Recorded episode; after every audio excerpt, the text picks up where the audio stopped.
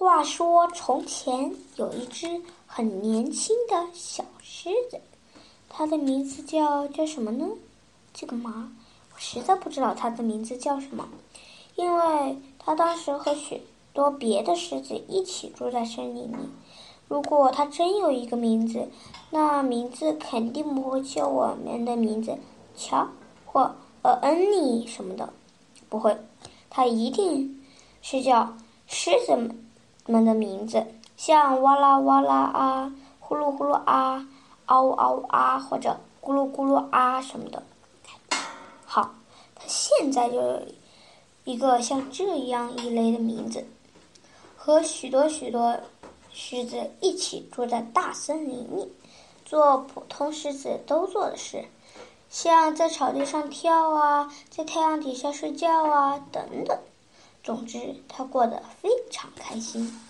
可是有一天，我想是一个星期四，所有的食指都吃饱了，在太阳底下睡大觉，打着狮子那种呼噜，和蓝色的天空，鸟儿叽叽喳喳，草在微风中摇摆，真是安静极了。可忽然之间，砰砰砰，声音。那么响，所有的狮子狮子都给惊醒了，跳得半天高，接着撒腿狂奔，呱嗒呱呱嗒呱嗒呱呱嗒嗒。不过这是马跑的声音吧？反正这些狮子照狮子的声音跑，也许是啪嗒啪嗒，也许是噼噼啪啪，我也说不准。他们全都逃走了。应该说，他们几乎全都逃走了。有一只狮子没逃，这只狮子正好就是我要给大家讲的那只狮子。这只狮子坐起来，就这么坐在那里，对太阳眨巴它的眼睛，伸懒腰，伸它的前臂。不过，也许应该说是伸它的爪子，揉它的眼睛，要揉掉眼睛里的睡意。所以说。哎呀，大家为什么都跑了？一只老狮子从他身边跑过，对他他对他说：“快跑吧，小家伙，快跑吧，跑吧，跑吧，跑吧，跑吧，跑吧，跑吧！猎人来了！猎人？什么是猎人？猎人是什么？”小狮子还是一个劲儿的对太阳眨巴他的眼睛。听我说了，老狮子说：“就别再问这问那了，识相点儿，你就跑吧。”小狮子于是站起来，再伸伸懒腰，就跟着别的狮子一起跑起来了。是啪嗒啪嗒，还是呱呱哒哒呢？我想，这事我们已经讨探过了，就不必再说了。跑了一会儿后，他停下来，回头看，猎人。自言自语地说：“我很想知道猎人是什么。”他把“猎人”这个词儿在心里念了一遍又一遍。“猎人，猎人，猎人！”你们知道，他喜欢上“猎人”这个词儿的声音了，就像有人有一些人喜欢冰淇淋或者比萨饼、桑巴舞或者奶油汤的声音那样。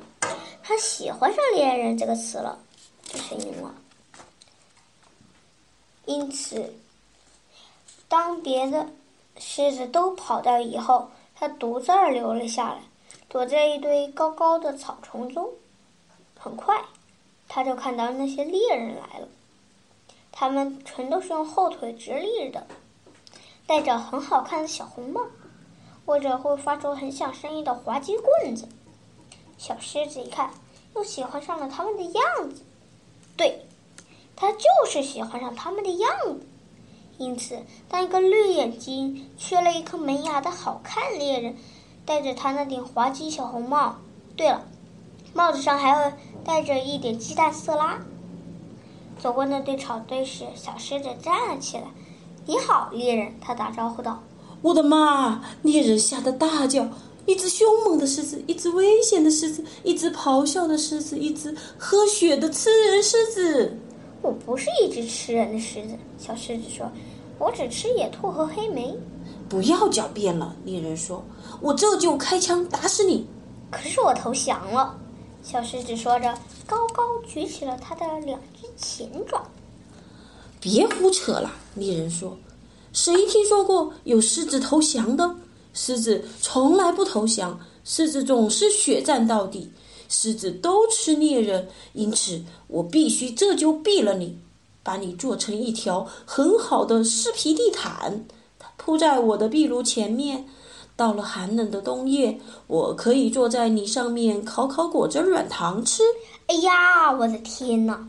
你用不着开枪打死我。小狮子说：“我这就干脆的乖乖做你的地毯，躺在你的壁炉前面，我连一根筋肉也不动，一动不动。你可以坐在我身上，要烤多少果汁软糖吃就烤多只多少果汁软糖吃。我也爱吃果汁软糖。”小狮子说：“你也什么？”猎人猎人说：“ 这个嘛。”小狮子说。跟你说实在话吧，我也不知道我是不是真的爱吃果汁软糖，因为我从来也没有吃过一颗。不过我爱许多东西都是因为它的声音好听。我爱果汁软糖这个声音，现在它的声音跟啊哇哇哇哇哇哇哇一样棒，这样我就知道我一定会爱吃它们。太怪了，猎人说。我还从来没有听说过一只狮子会投降，我更没有听说过一只狮子要吃果汁软糖。我这就毙了你，就这么办。他说着，把那根滑稽棍子顶在他的肩上。可是为什么？小狮子说：“因为我要毙了你，所以我就毙了你。”猎人说：“他扣动扳机，棍子发出咯噔一声。